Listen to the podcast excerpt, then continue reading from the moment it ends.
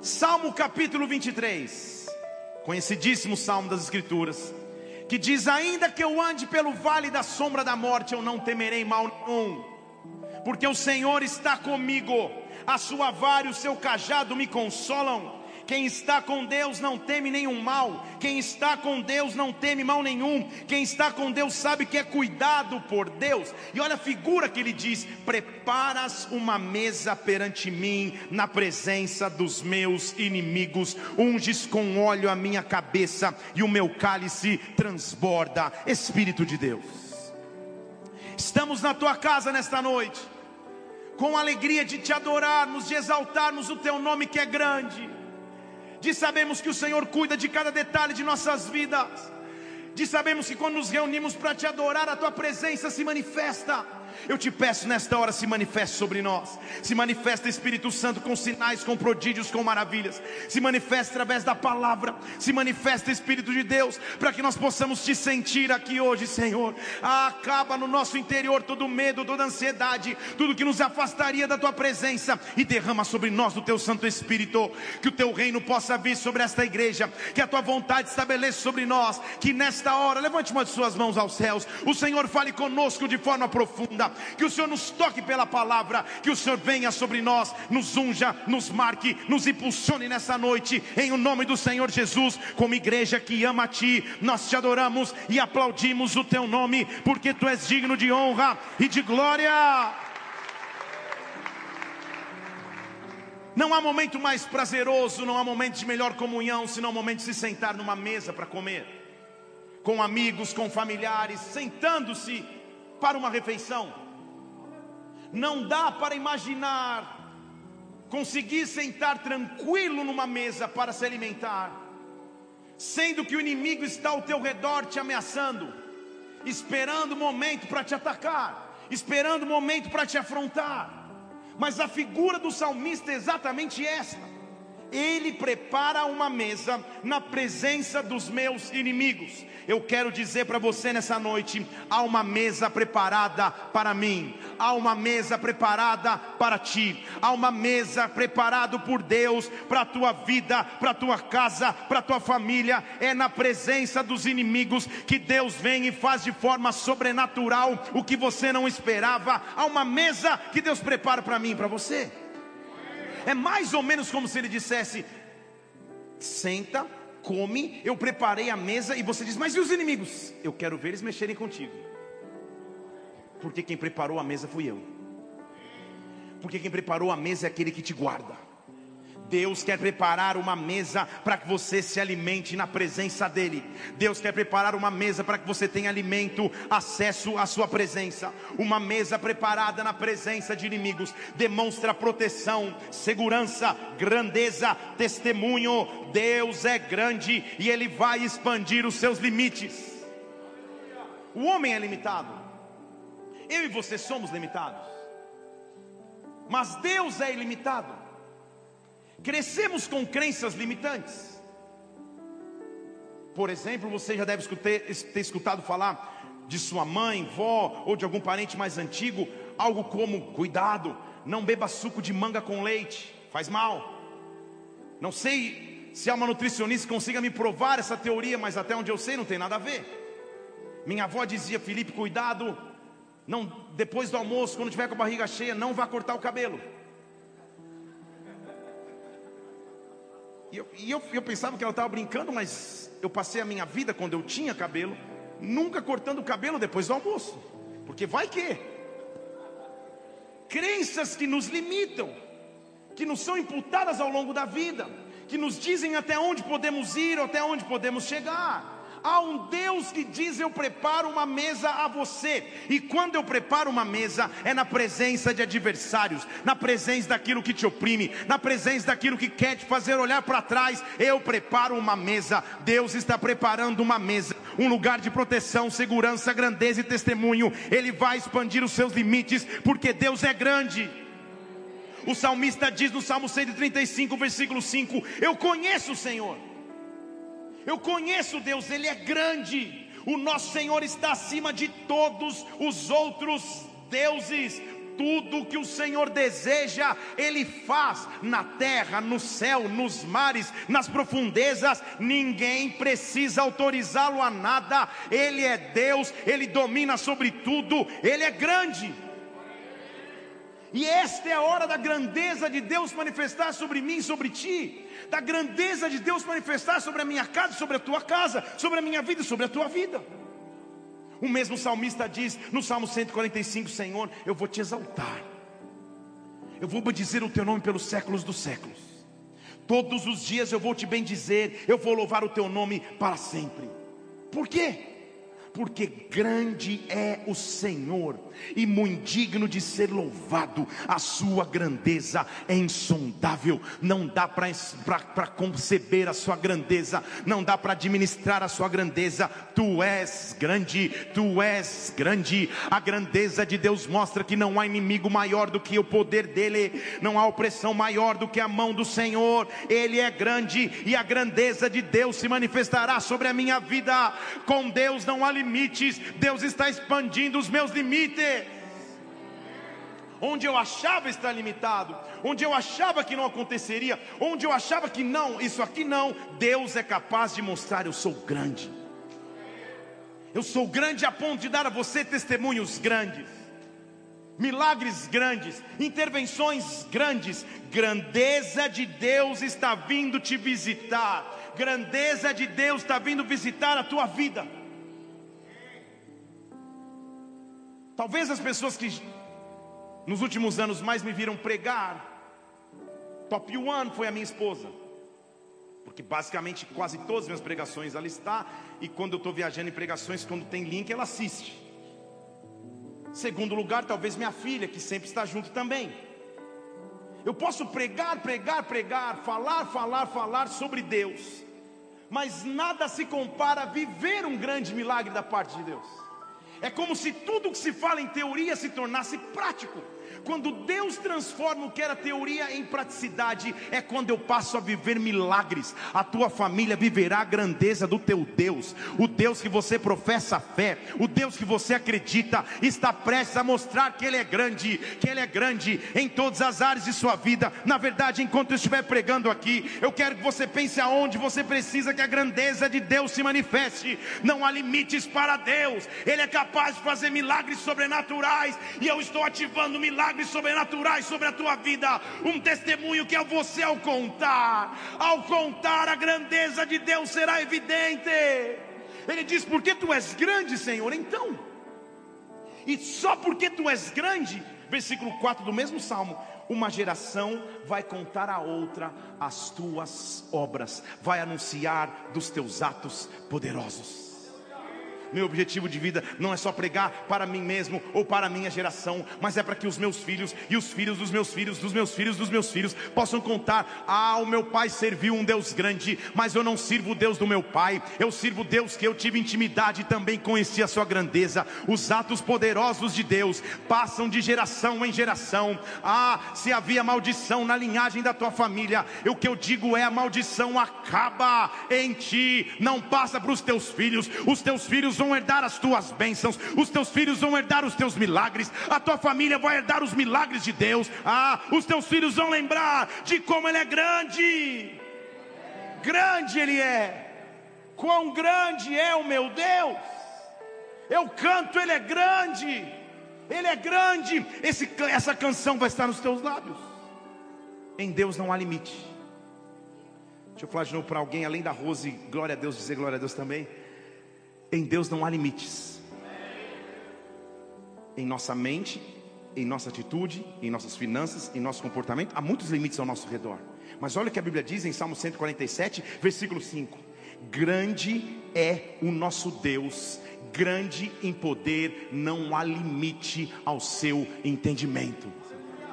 Quando você acha que compreendeu tudo, que está tudo organizado na tua mente, é assim que Deus vai fazer. Ele fala: ha, ha, você não entendeu? Eu vou fazer algo que vai além do teu entendimento, que vai além do teu poder de compreensão. Eu vou mostrar que eu sou grande. Há uma mesa preparada para ti, e eu estou dizendo sobre a tua vida em 2022: não há limite para o que Deus possa fazer, não há limite para o que Ele possa derramar. Chega de limitação, chega de intimidação, chega de dúvida, chega de insegurança, chega de medo. Eu sirvo um Deus grande e chegou a hora dessa grandeza se manifestar. Se você crê, adore ao Senhor com as tuas palmas, adore ao Senhor com os teus lábios. Ele é grande, Ele é grande. O que eu estou dizendo é que quando Deus nos visita para estender limites, é quase como se você dissesse: Meu Deus, eu já conhecia Deus, mas esse nível de grandeza eu ainda não tinha vivido. Esse nível de milagres eu não tinha experimentado. Esse nível de sobrenaturalidade eu ainda não tinha acessado. Deus vai mostrar o tamanho de seu poder. Deus vai mostrar o tamanho de seu braço. Deus vai mostrar o tamanho de suas mãos. Eu não sei se você entendeu, mas eu estou dizendo a você que Deus está ativando sobre ti um novo nível de milagres sobrenaturais em todas as áreas da sua vida. Passa a experimentar a grandeza de Deus. Tem uma mesa preparada na presença dos teus adversários. Sabe o que ele diz? Ele prepara o alimento e fala: senta na mesa. E o teu inimigo depressão, o teu inimigo falência, o teu inimigo enfermidade, o teu inimigo dificuldade, deixa ele assistir. E que ele não ouse chegar, porque eu estou cuidando da mesa que preparei para você. Deus está te preparando uma mesa. Deus está te preparando um novo alimento. Há um novo alimento que vem do céu. Há um pão de cada dia que vem sobre ti. Satanás não vai mais roubar o alimento que caía sobre a tua mesa. Uma mesa que Deus preparou para mim. Esta dimensão nova de milagres de Deus se chama poder.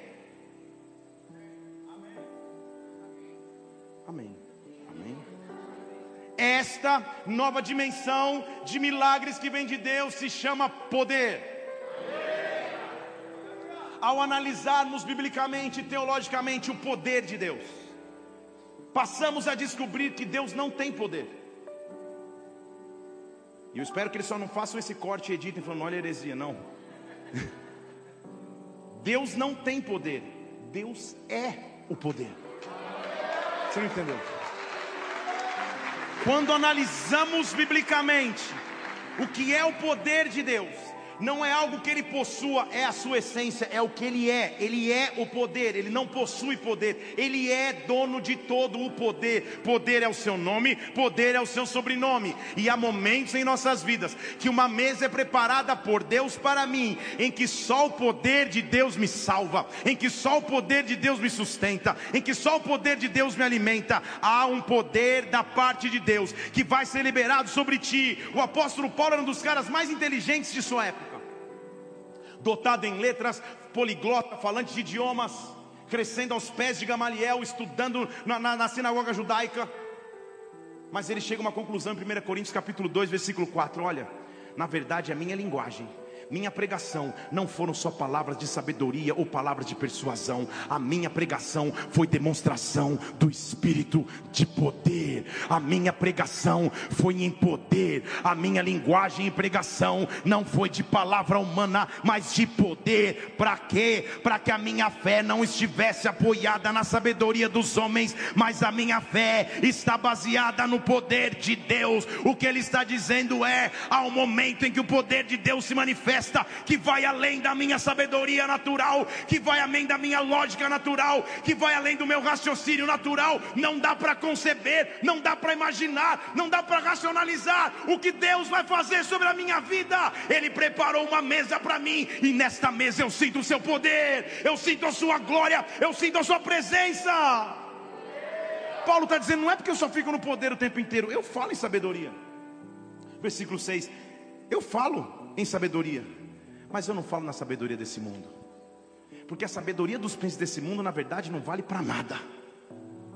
Paulo está dizendo, não sou eu, eu falo a sabedoria de Deus em mistério. Paulo era do fogo. Paulo era do círculo de Pentecoste, oração e mistério. Ele está dizendo aqui, eu, não, eu, eu, eu, falo em mistério, mistério que antes estava oculto, mas Deus já pré-ordenou para a nossa glória. Ele guardou um tesouro para nós, e o tesouro é o poder. Os príncipes desse mundo não compreenderam, porque se tivessem compreendido, nunca teriam crucificado o Rei da Glória. Mas eu e você temos acesso, está escrito que as coisas que os olhos não viram, que os ouvidos não ouviram, que não chegaram coração do homem. Isso é o que Deus preparou para mim. Há uma mesa preparada para mim. E quem está sentada na mesa é Arabacês. Quem está sentado na mesa contigo é o versículo 10. Deus me revelou pelo seu Espírito, porque o Espírito conhece tudo, até as coisas mais profundas em Deus. Eu não vivo na sabedoria natural do homem. Eu não vivo na lógica natural do homem. Eu vivo no poder de Deus. Eu vivo no poder de Deus. Quem vive no poder de Deus encontrou a fonte de sabedoria. Quem vive no poder de Deus encontrou a fonte da, a fonte da real inteligência. Quem vive no poder de Deus agora tem total entendimento. Porque os homens só entendem coisas de homens, senão o espírito do homem que está nele. Agora, as coisas de Deus ninguém pode compreender, a não ser quem tem o Espírito de Deus. Não espere que todos os teus amigos e familiares que não caminham com o Espírito entendam a tua fé, entendam, entendam as tuas atitudes de, de, de, de esperança, de confiança em um Deus que tem poder. Espere que os milagres aconteçam os milagres falem por si mesmo. Espere que os frutos aconteçam e os frutos falem por si mesmo. Sabe por quê? Nós não recebemos o espírito do mundo, mas ah, recebemos um espírito que vem de Deus. Então nós vamos compreender o que nos foi dado por Deus. Nós falamos não com palavras ensinadas pelo homem, mas falamos com palavras ensinadas pelo espírito. A minha base de comparação é espiritual. Eu comparo coisa espiritual com coisa espiritual. Eu, na verdade, eu discerno tudo, porque o versículo 16 vocês tenham a mente de Cristo, então se eu tenho a mente de Cristo, não há limite a uma mesa preparada para mim. Ah, que revelações do alto comecem a vir sobre a tua vida, que revelações do alto comecem a vir sobre a tua casa, que você tenha sonhos, visões, revelações, que o poder de Deus se manifeste sobre ti. Deus nunca nos chamou para levar uma vida natural. Deus nos chamou para levar uma vida no espírito. E levar uma vida no espírito não é ficar falando em mistério e rodopiando o dia inteiro, não é isso, às vezes é também. Mas é ter um acesso ao alto, a presença de Deus que te instrui, a uma mesa no meio de uma guerra. O Salmo 23 não tem sentido. Lembra do Salmo 23 que a gente leu ali? O Senhor é meu pastor e nada me faltará. O Senhor é meu pastor, e na verdade no original está dizendo: o pastor não faltará. Tudo pode faltar, mas o pastor não falta. Deitar-me faz em pastos verdejantes, guia-me mansamente para águas tranquilas. As águas podem estar revoltas, as águas podem estar em dificuldade, mas Ele começa a me guiar, e há uma tranquilidade vindo em minha direção, há uma, há uma paz vindo em minha direção. Guia-me mansamente a águas tranquilas, refrigera minha alma por amor do Seu nome. A minha alma, meu sentimento, minha emoção começa a receber de Deus um refrigério, ainda que eu ande pelo vale da sombra da morte, o Senhor está comigo, mesmo que eu esteja em desespero, a tua vara e o teu cajado me consolam. Preparas uma mesa perante mim, na presença dos meus adversários, unges a minha cabeça com óleo, o meu cálice transborda. Certamente que a bondade e a misericórdia me seguirão todos os dias da minha vida, e eu habitarei na casa do Senhor por longos dias. Eu tenho um pastor, um pastor que cuida de mim, um pastor que cuida da minha vida, alguém alguém que põe uma mesa na presença dos inimigos, alguém que põe uma mesa na guerra. Uma coisa é uma mesa na sala de, na, na sala de festas, outra coisa é ter coragem de chamar uma mesa no meio da guerra e dizer: senta e come senta e se alimenta, porque eu estou cuidando de ti, eu estou cuidando de ti. Eu não sei quais guerras você enfrenta na tua vida, mas há uma mesa preparada para ti. Deus está te chamando para viver no poder dele, no sobrenatural dele. Esse inimigo que está buscando a você, que está fungando no teu ouvido, que está ameaçando a tua vida, este inimigo não tem poder, não tem poder. O poder maior é o poder de Deus. Ele está te chamando para andar no poder do sobrenatural no poder que rompe limites. Mesmo que você tenha desistido. Porque a Bíblia diz em Lucas capítulo 5, versículo 1, que certa vez, ele está contando uma história, uma multidão se apertava para ouvir a palavra de Deus. Onde Jesus ia tinha multidões, onde ele ia uma multidão acompanhava, e todo mundo comprimia para ouvir a palavra. Ele estava junto a um lago Genezaré, há uma multidão querendo ouvir esse homem.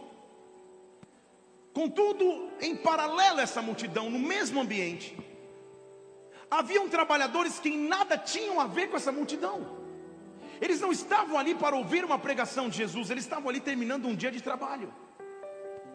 O pescador que vive da pesca profissionalmente, sua profissão é pescar, passa a noite em alto mar pescando. E no começo do dia ele está exausto de tanto ter trabalhado, de tanto ter feito. E diz a Bíblia que os pescadores, Jesus está lá de um lado com a multidão, e os pescadores estão no mesmo local, lavando as redes. Nós sabemos do contexto, e você vai chegar comigo nesse contexto, pode deixar o versículo na tela. Que especificamente nesta noite eles não tinham pego nada. Uma coisa é você lavar a rede depois de uma grande pesca com alegria, com felicidade, vendo os peixinhos ali pulando ainda. Outra coisa depois de ter trabalhado tanto, cansado, exausto, você ainda ter que trabalhar um pouco mais porque o teu instrumento de pesca não pode estragar. O lavar de redes neste contexto representa frustração, representa desistência, representa vazio, representa dificuldade. Lavar as redes significa dizer: acabou. Não dá mais para pescar. Passamos um tempo, nada pescamos. Para um pescador não pegar nada significava prejuízo financeiro, ameaça de sustento. Como que o trabalhador chega em casa dizendo: Olha, não peguei, foi nada. Não há peixaria para ele passar, não há mercado para ele comprar um peixe. Ele tem que encarar de frente a dificuldade que ele vive. Ele está com as redes vazias e lavando. Mas em Deus não existe limites. Deixa eu falar de novo: em Deus não existe limites. Eu quero te perguntar nessa noite: em que área da sua vida você está lavando as redes?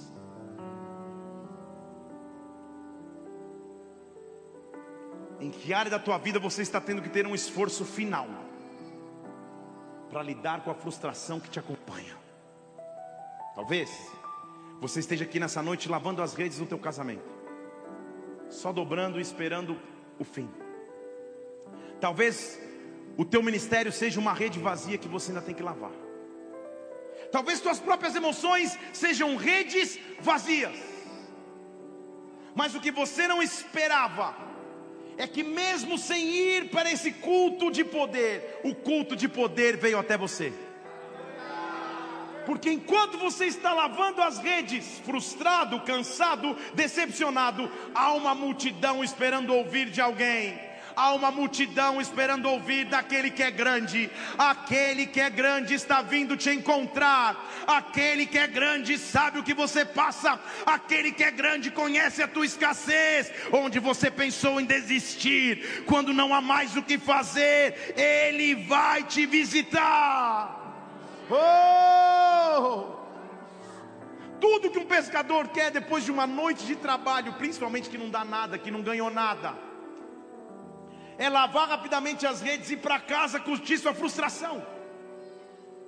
Mas especificamente para um, o dia parece prolongar um pouco mais, porque ele agora não pegou nada, ele está trabalhando lavando redes, e este homem que chega apertado pela multidão, sem pedir emprestado, sobe no seu barco para fazer do seu barco uma plataforma. Você já parou para pensar como devia ser um culto com Jesus? Já parou? Era tão top que ele pregava sentado. Só sentado. Uma multidão apertando, ele olha o barquinho e fala: Cara, é a única opção. E ele entra, não há redis que ele pediu, ele entra. Ele não pede, ele entra. Porque ele sabe onde ele vai chegar. Continua lavando as redes aí. Eu vou entrar. Ele entra num barco, não oferece ajuda para Pedro. Não pergunta o que aconteceu fala: oh, faz o seguinte, me ajuda a remar um pouquinho o barco, só para ficar um pouquinho longe da terra, para perspectiva, o pessoal para conseguir me ver melhor. Pedro, que era Pedro, gente. Pedro é Pedro. Você conhece o Pedro, que é aquele que fala sem pensar, não olha para ninguém, olha para mim. Que fala sem pensar, que fere os outros com palavras, ele fica quieto. Tamanha autoridade daquele homem, que diz: afasta um pouco o barco, eu vou usar um pouquinho. O que Pedro não estava no, no, no seu planejamento, e talvez não estivesse no teu, é que ao sentar no barco de Pedro, automaticamente ele era obrigado a ficar até o fim daquela pregação. Se você veio visitando aqui, automaticamente, teu amigo que te trouxe, te obrigou a ficar até o fim. E glória a Deus por isso. É semelhante a você querer ir embora. E eu passar ali e falar, cara, posso sentar no teu carro, no teto dele um minutinho só para falar para a galera? Você fala, pô, no meu? Eu estou lavando rede. Eu estou a ponto de desistir. E agora que eu tinha que ir para casa descansar, senta esse homem e começa a falar. Eu não sei quanto tempo Jesus falava, mas ele devia falar. E ele sentava como quem tinha autoridade ia falando. Isso daí é outra pregação. Ele sentou no Monte das Oliveiras para pregar a, a, a, o Monte da Bem-aventurança, perdão, para pregar a bem-aventurança. Ele sentou sobre um jumentinho, ele sentou sobre um barco, ele sentou. Ele não tinha pressa.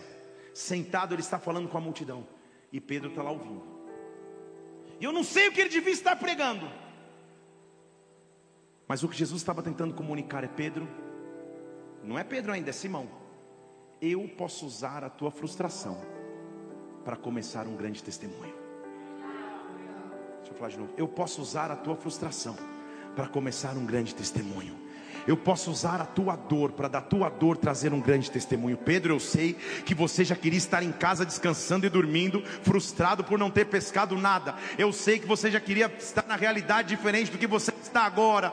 Além de lavar as redes, agora você tem que assistir a minha pregação e parece não terminar mas eu estou pronto a manifestar o meu poder, eu estou pronto a manifestar a minha glória, eu estou pronto a estender os teus limites, como um, como um pescador experiente. Você aprendeu culturalmente que só há uma hora do dia para pescar, e esta hora é o turno da noite, mas eu estou numa manhã, numa hora improvável, num momento improvável, e eu estou prestes a mudar o teu limite, eu estou prestes a te fazer viver o sobrenatural ele acaba a pregação.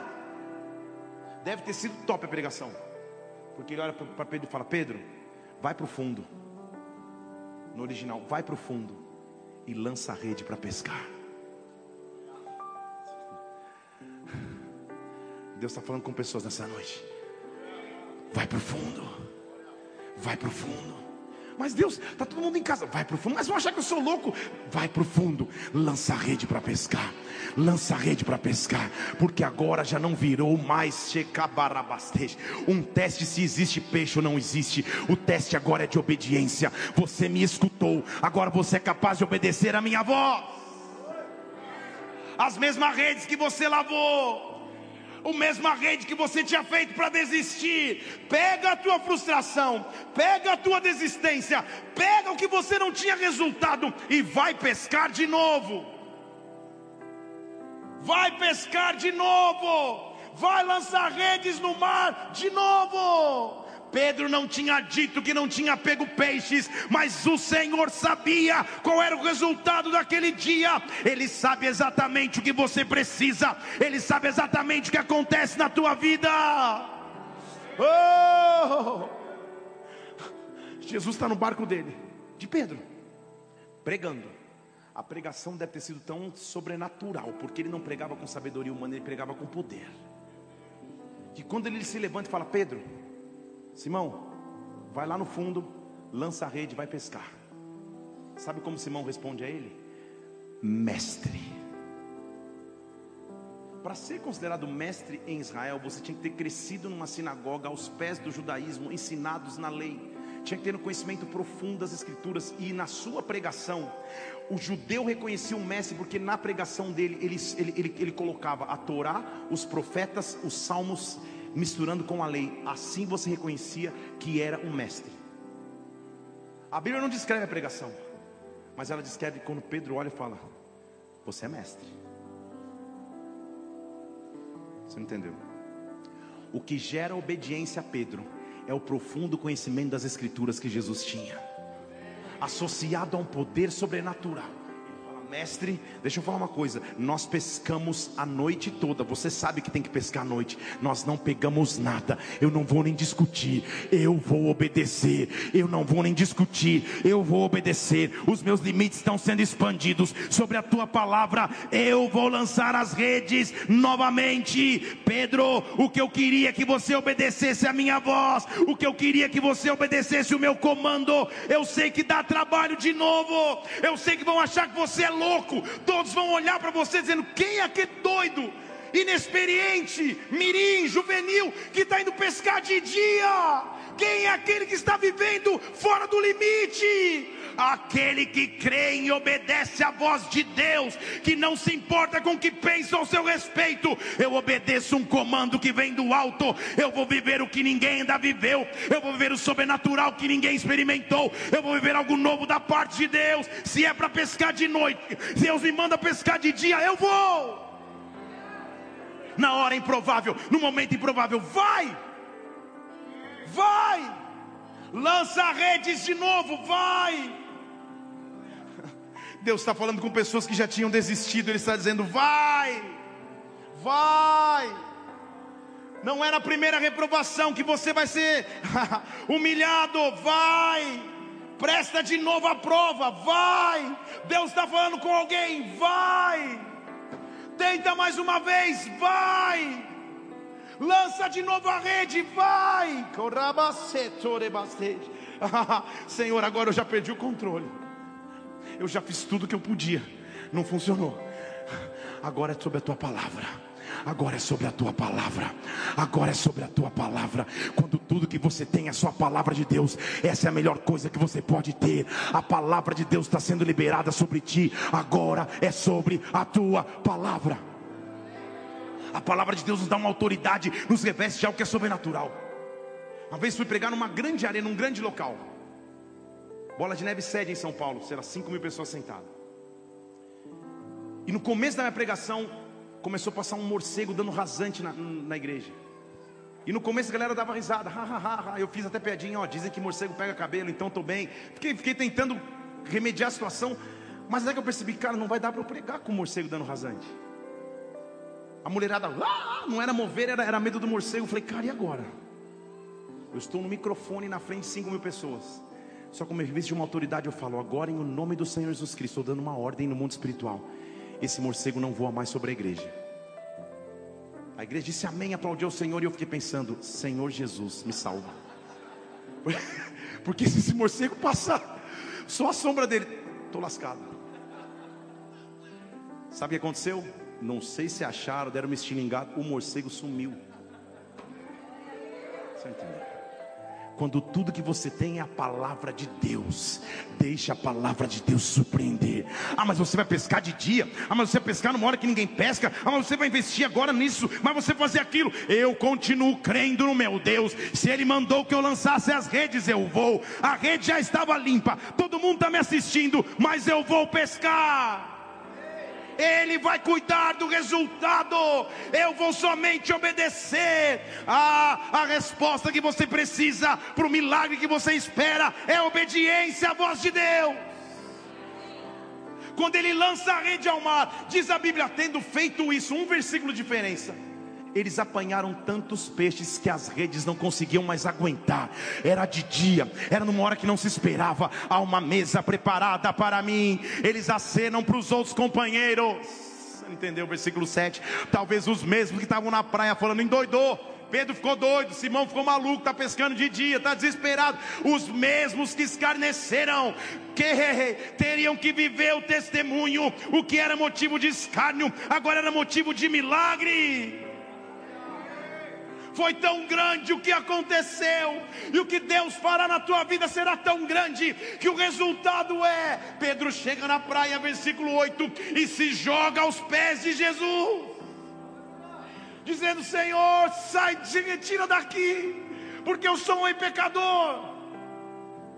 Talvez, porque ele tenha ido obedecendo, mas falando, cara, que desespero, cara, que situação que eu estou. Acreditando na palavra de um mestre que ainda não conheço. Mas o que eu estou sentindo é diferente. Ele começa o texto, lavando redes, desistindo. E ele termina o texto no versículo 10 dizendo assim: Pedro, não temas. Você antes era pescador, agora você vai ser pescador de homens. Ele começa o texto lavando a rede porque ele não sabia pescar peixes naturais. Deus fala: Eu estou mudando o teu limite, eu estou expandindo o teu limite. E sabe quem era sócio de Pedro? Os filhos de Zebedeu, Tiago e João. Pedro, Tiago e João, no barquinho, no mar da Galileia. Numa tacada só e num milagre só, Jesus Cristo chama os três principais discípulos, não na persuasão humana, mas no poder não na persuasão natural, mas no poder. Deus vai fazer algo tão grande na sua vida, que o poder de convencimento não é mais natural, mas é o poder do Espírito Santo, o poder do Espírito de Deus, é Ele que vai se manifestar. É Ele que vai se manifestar. Quando o poder de Deus toca alguém, essas vidas são transformadas. Dias atrás, você nos viu como igreja fazendo uma ação para arrecadação de materiais escolares. Dias atrás, vamos passar o vídeo aqui no final. A nossa intenção social foi distribuir esses materiais numa escola aqui do lado. E para minha alegria no vídeo eu vi a distribuição de materiais, mas eu vi um momento em que presbítera Ingrid estava lá, ministrando as crianças, falando às crianças, a Jéssica também, manifestando a glória de Deus porque a glória de Deus é que nós precisamos ministrar, a glória de Deus é que faz as pessoas serem transformadas. Não há limites, há uma mesa preparada para mim. Deus está expandindo o meu limite. Pedro, eu já te mostrei o que eu posso fazer, nunca mais desista. Pedro se chama, ele, ele é chamado para ser o que? Pescador de? Pescador de? Nunca mais. Então ele precisaria voltar para pescar. Só que as dificuldades da vida muitas vezes nos apertam, gente. E a história se desenvolve. Jesus Cristo morre na cruz. Não sem antes ter sido alertado pelo próprio Pedro, não, jamais você vai subir na cruz. Jesus fala para ele: arreda de mim, Satanás, aquela coisa toda que foi o relacionamento de Jesus e Pedro, aquela maravilha. Momentos ótimos, momentos que você fala: Meu Deus, Pedro, aquele cara que era tão apaixonado, que Jesus fala: eu tenho que morrer na cruz. Aparece o soldado para prender Jesus. Pedro vai lá e, e, tenta dar uma espadada. Lembra? No tal do mal. Um cara top, destro em espada. Ele pega a espada e crava no meio da testa do, do, do, do inimigo. Pedro era tão bom de espada que ele erra e corta a orelha. Tipo, Deus fala: Meu Deus, cara, ainda me mata de não sabe nem usar a espada. Guarda essa espada. Pedro teve vários momentos em que ele podia ser reprovado e Deus o amava incondicionalmente. Porque Deus tinha transformado a sua vida. Pedro, você nunca mais vai desistir. Você nunca mais vai desistir. A maneira que eu te chamei, com uma pesca sobrenatural, vai ficar tanto na tua história que você nunca mais vai desistir. Você nunca mais vai lavar a rede. Quem mandou lavar a rede, dizia o poeta. Quem mandou você parar? Só os, os pentecostais sabem o que eu estou falando. Volte para o mar alto. Ei, esse começa assim, essa é de vigília. Oh meu Deus. Só que Jesus morre. Pedro é um dos últimos a vê-lo ainda em vida, quando infelizmente ainda o nega.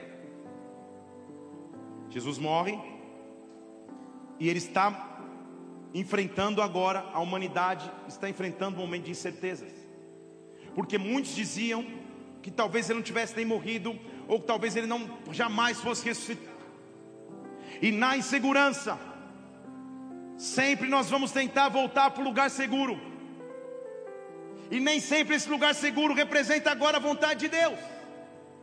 Pedro era pescador de de João capítulo 21. Jesus tinha morrido. E eles estão de frente ao mar de Tiberíades. O mar de Tiberíades é o mesmo local chamado Lago de Genezaré, é o mesmo local chamado Mar da Galileia. Na beira desse mar da Galileia, ele multiplicou pães e peixes.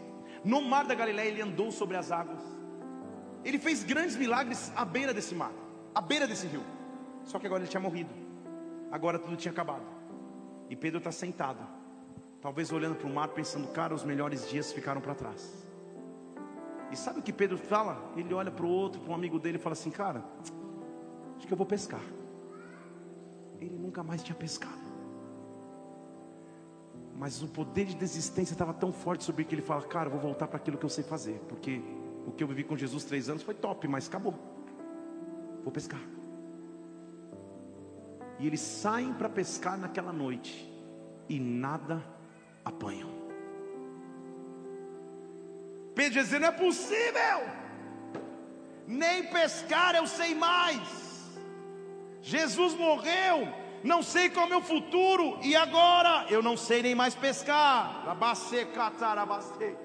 Ele estava reproduzindo o cenário de milagres, ele estava reproduzindo o cenário de poder.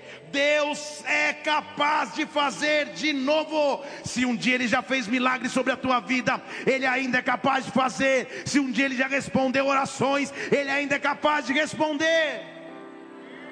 Ele pesca a noite inteira e não pega nada. Parece uma história que você já conhece, né? Eles estão lá tentando pescar. E no dia seguinte, versículo 4: Jesus se apresentou na praia. Mas não era o mesmo Jesus, era o Jesus ressurreto ele já estava diferente. Lembra que, que, que, que eles nem reconhecem Jesus quando ele está ali, uma mulher acha que ele é o jardineiro. Ele está diferente, ele está revestido de uma glória diferente. Os discípulos não sabiam que eram ele, eles andaram três anos com Jesus, mas não sabiam, porque agora a preocupação era pesca, agora a preocupação era desistir, voltar atrás naquilo que Deus tinha dito. Jesus chega, olha para eles e fala: Filhos, vocês não têm nada para comer? Jesus tem um senso de humor, vamos combinar aí. Vocês estão ralando aí a noite inteira? Não, não temos nada para comer. Aí ele diz assim: lança a rede à direita do barco. É de dia. É o mesmo milagre de novo. Vocês estão entendendo comigo aqui? Lança a rede à direita do barco, porque vocês vão achar lançaram a rede e já não conseguiam puxar por causa da grande quantidade de peixes. Quando eles perceberam quem era, Simão ouviu que era o Senhor, já arrancou logo a roupa e saiu correndo para encontrar-se com Jesus no mar. Há uma mesa preparada para ti. Ele tinha feito uma pescaria de grandes peixes mas ele deixa os grandes peixes para trás. Nós vamos chegar ali no versículo que eu vou te mostrar, que eles tinham pescado 153 grandes peixes. É peixe, hein, gente? É salário de meses para um pescador. Ele larga tudo para trás, porque Jesus Cristo está na praia. E porque ele deixou para trás 153 grandes peixes sujos, não limpos, cruz, quando ele chega na praia, há uma mesa preparada para mim. Você fala, há uma mesa preparada para mim. Quando ele chega na praia, versículo 9: quando eles chegam em terra, eles viram que já tinham brasas ali, um peixe. Quem pescou? Não sei. E em cima do peixe, um pão. Deus está te levando para uma bênção que já foi preparada para você.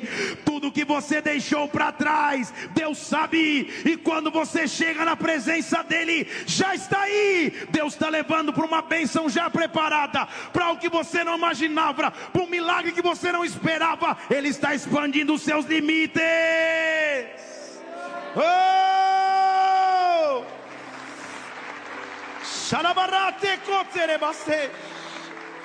Então, Pedro puxou a rede para a terra. A comida está pronta. A rede, versículo 11, tinha 153. Fale 153.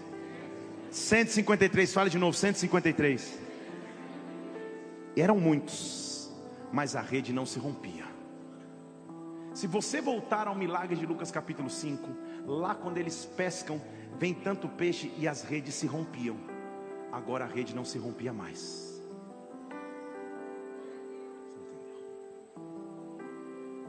quando você era come começando inexperiente, se eu derramasse tudo de uma vez, Pedro, você não ia reter.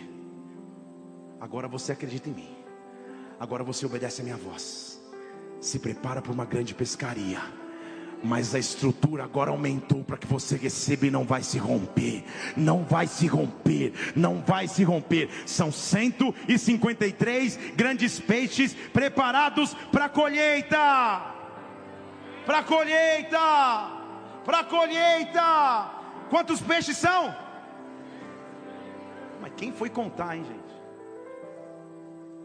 Na Bíblia não há nenhuma informação aleatória. Na Bíblia toda informação é revelatória. Vocês estão aqui comigo? Posso ir um pouco mais fundo e começar a pregação de verdade então? Primeiro ele vem e pega grandes peixes, só que a rede se rompe, ele até perde alguns. Agora ele pega grandes peixes, são 153, as redes suportam, ele larga esses para trás e fala: Senhor, tem uma mesa preparada para mim.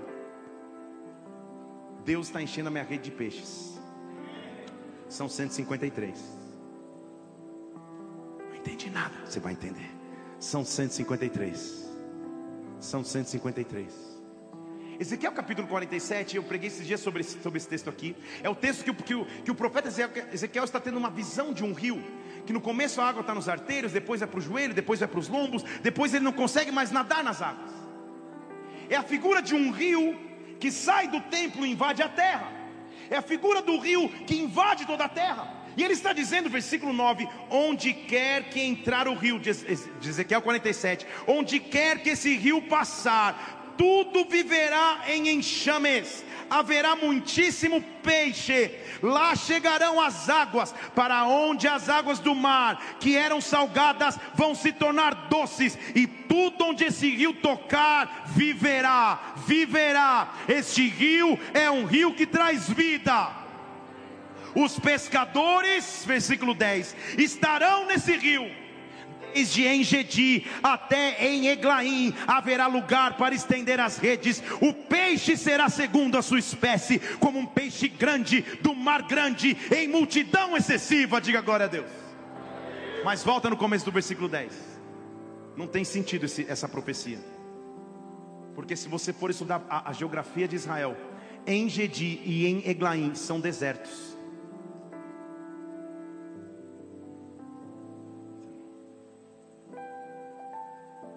E esse silêncio foi proposital. Para você ficar pensando. Ele está dizendo: no deserto você vai jogar a rede para pegar muito peixe.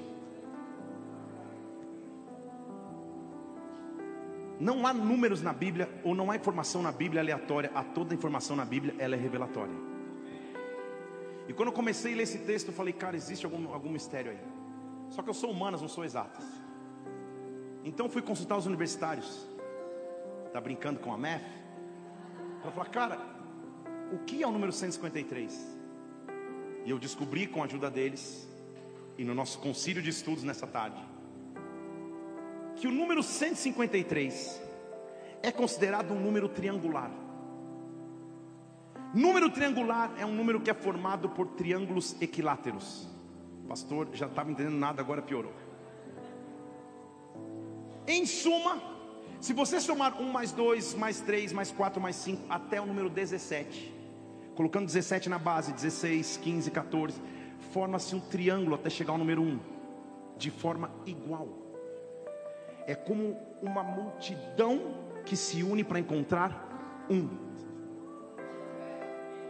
Triângulo que tem três partes iguais, como Pai, Filho e Espírito são três. A figura de um triângulo equilátero ou de um número triangular é essa. São pequenos triângulos que vão se juntando a outros triângulos, que se juntam a outros triângulos, até a multidão ficar grande. São 153 grandes peixes que são colhidos no deserto. Estão comigo aqui ou não? Só que, posso ir mais fundo um pouquinho? As palavras hebraicas tem equivalência numérica. Cada criptografia hebraica é associada a um número. No versículo 9, perdão, 10 de Ezequiel 47, ele cita dois locais de deserto, em Gedi e em Eglaim. 153 é um número triangular cuja base é 17. Tudo bem ou não? Põe na tela para mim. O esqueminha que eu fiz hoje. Isso.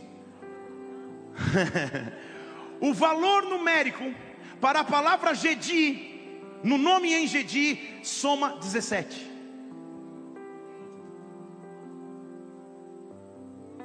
O valor numérico para a palavra Eglaim, em, em Eglaim, soma 153. Vocês estão comigo aqui nessa aula de matemática? Que tem só uma função para dizer: o profeta Ezequiel já enxergou a colheita do final dos tempos. A colheita que acontece no final dos tempos, eu e você fazemos parte. Você não entendeu? Em toda a área de deserto da sua vida, Deus está te mandando lançar as redes. Há grandes peixes vindo em tua direção. Ah, o rebarabasteixe, quem cuida dessa colheita é o Pai, o Filho e o Espírito. Todas as multidões vão se encontrar com um. Todas as multidões vão se encontrar com um. Todas as multidões vão se encontrar com um. Este é o o tempo que nós estamos vivendo. Chegou a hora de lançar a rede mais uma vez. Mais uma vez. Oh! Mateus capítulo 13. Oh!